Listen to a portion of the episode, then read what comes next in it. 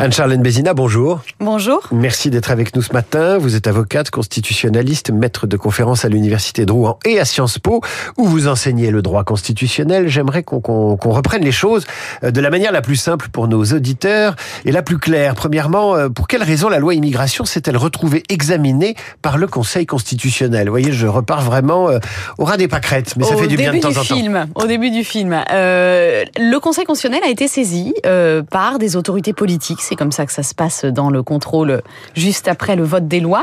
Euh, et il a été saisi par pas n'importe quelle autorité politique, parce que c'est un fait assez rare, par le président de la République et par la présidente de l'Assemblée nationale, alors que les saisines de, ces deux autorités sont assez rares. Et puis euh, par les députés et les sénateurs d'opposition, jusque-là, bon, euh, très classique.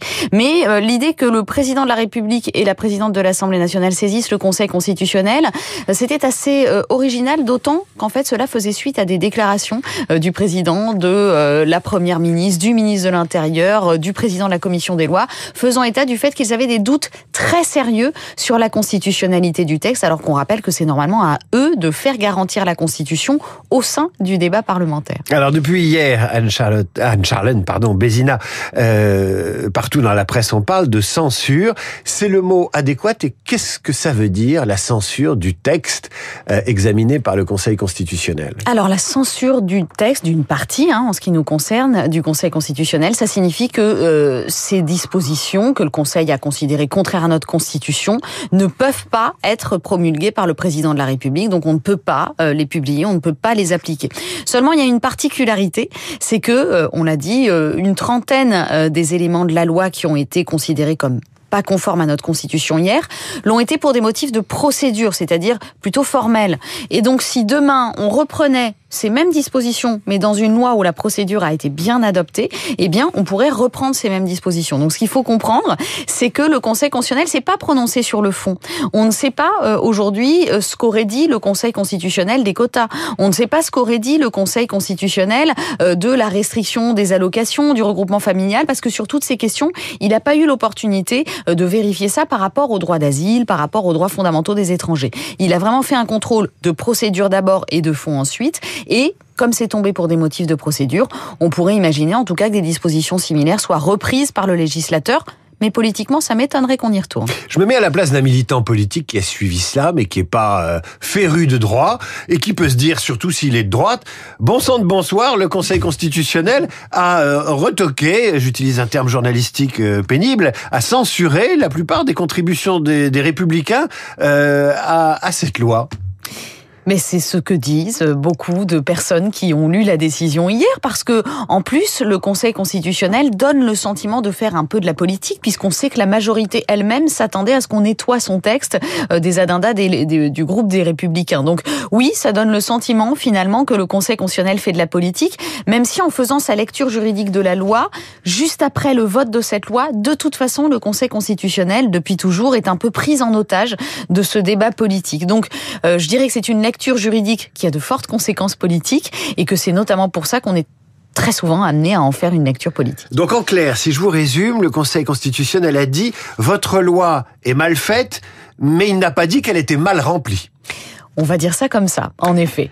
Comment vous expliquez euh, que l'opposition maintenant, notamment le Rassemblement national et la droite républicaine, réclament un référendum sur l'immigration, comme si c'était ça euh, la solution à ce, à ce problème d'une loi qui ne leur convient pas je ne l'explique pas forcément, à part par des motifs politiques, c'est-à-dire que euh, le groupe Rassemblement national finalement récupère le on va dire, l'opinion euh, sur ces questions, puisque euh, le Parlement apparaît très affaibli. On a le sentiment qu'on n'arrive pas à faire d'accord, que on n'arrive pas à trouver de majorité texte par texte, comme nous l'a dit euh, l'ancienne première ministre pendant très longtemps. donc c'est le Rassemblement national qui récupère un petit peu ce, cette identité politique de l'immigration. je dois peut-être rajouter quelque chose, c'est que la réforme de la Constitution aurait amené, si on avait réformé la Constitution pour par exemple être plus dur sur le regroupement familial ou des éléments comme ça, eh bien tout cela aurait amené à la même décision hier, puisque c'est un motif de procédure qui a euh, conduit à la censure. Donc même si on avait modifié notre Constitution, on aurait eu la même décision.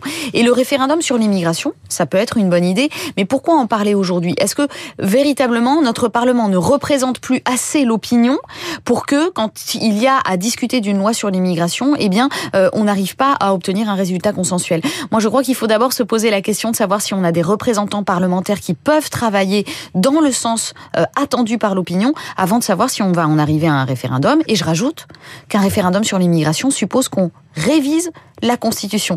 Donc, il faut vraiment qu'on arrive à travailler ensemble, même si on veut de ce référendum-là. Est-ce que les partis politiques en présence, je mets de côté l'opposition de gauche qui finalement a été spectatrice hein, de ce de ce jeu à trois entre le gouvernement, le parti Renaissance, les Républicains et un peu le Rassemblement national qui comptait les points euh, qui lui revenaient à chaque fois d'ailleurs. Euh, est-ce que ces partis prenantes savaient euh, que euh, il y aurait une décision euh, du Conseil constitutionnel qui allait menacer l'intégrité du texte?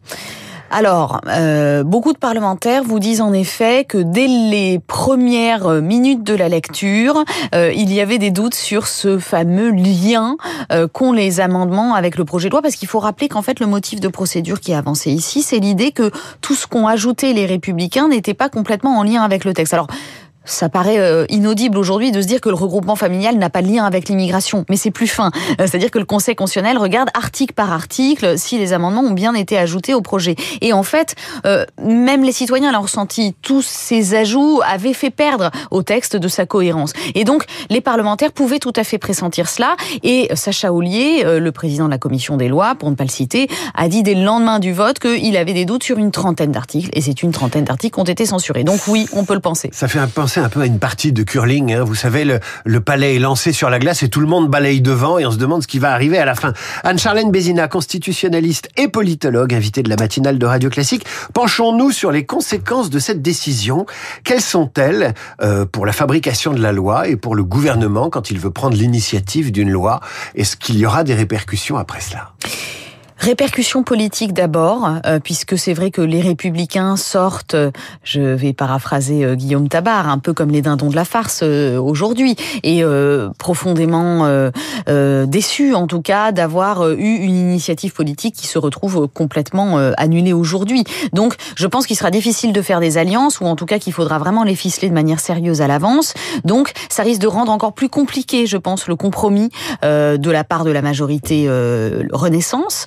Et sur le plan juridique, c'est vrai que cette idée que le Conseil constitutionnel soit très scrupuleux sur la manière dont la procédure est tenue, euh, ça risque de crisper aussi un petit peu le débat puisque on se demande euh, comment le gouvernement va arriver à accepter les ajouts euh, des parlementaires sans faire perdre au texte de son de sa cohérence d'ensemble. Donc il va vraiment falloir travailler dans les cabinets, dans les couloirs pour que les textes de loi continuent. Je rajoute quand même et il faut le dire que depuis la nouvelle c'est-à-dire depuis 2022, euh, une soixantaine de pourcents des textes ont quand même réussi à être adoptés. Donc on peut le faire, mais la majorité relative, c'est tout un art. Et je crois que le gouvernement a euh, aujourd'hui euh, de sérieuses questions à se poser sur la manière de gouverner dans cette période compliquée. Anne-Charlène Bézina, le gouvernement peut-il reconstruire la loi dans le sens initial ou au contraire va-t-il se servir de cette décision pour dire à la droite, vous voyez bien, c'était pas la bonne façon de faire, d'élaborer cette loi. Euh, on va garder nous notre parti parce que c'était la nôtre et que c'était la bonne. Ou alors est-ce qu'il peut y avoir une, une reconstruction euh, pour euh, pour donner satisfaction à l'avenir à, à, à la droite ou c'est fini? Alors le, le, président de la République avait deux options. Il pouvait promulguer euh, ou redemander un nouveau débat d'ailleurs, voire abandonner. Mais euh, il a fait savoir dès hier soir qu'il entendait promulguer en l'état. Le ministre de l'Intérieur a fait savoir aussi que ça serait fait dans, dans, dans les dans les heures qui suivent qu'il fallait une application très rapide. Donc, a priori, de toute façon, la loi tronquée va s'appliquer euh, très vite, euh, mais reste, comme vous le disiez, tout ce que les républicains ont voulu ajouter, qui pourrait faire l'objet d'une nouvelle discussion à l'Assemblée, d'un nouveau projet de loi. Une loi immigration bis. Une loi immigration bis. Euh, on veut en avoir une sur l'aide médicale d'État, donc pourquoi pas euh, finalement recréer un projet de loi C'est là qu'on va mesurer un petit peu la sincérité politique de l'accord entre la majorité et les républicains. Euh, je pense que la majorité attend que ça vienne des républicains, mais que les républicains attendent que ça vienne de la majorité.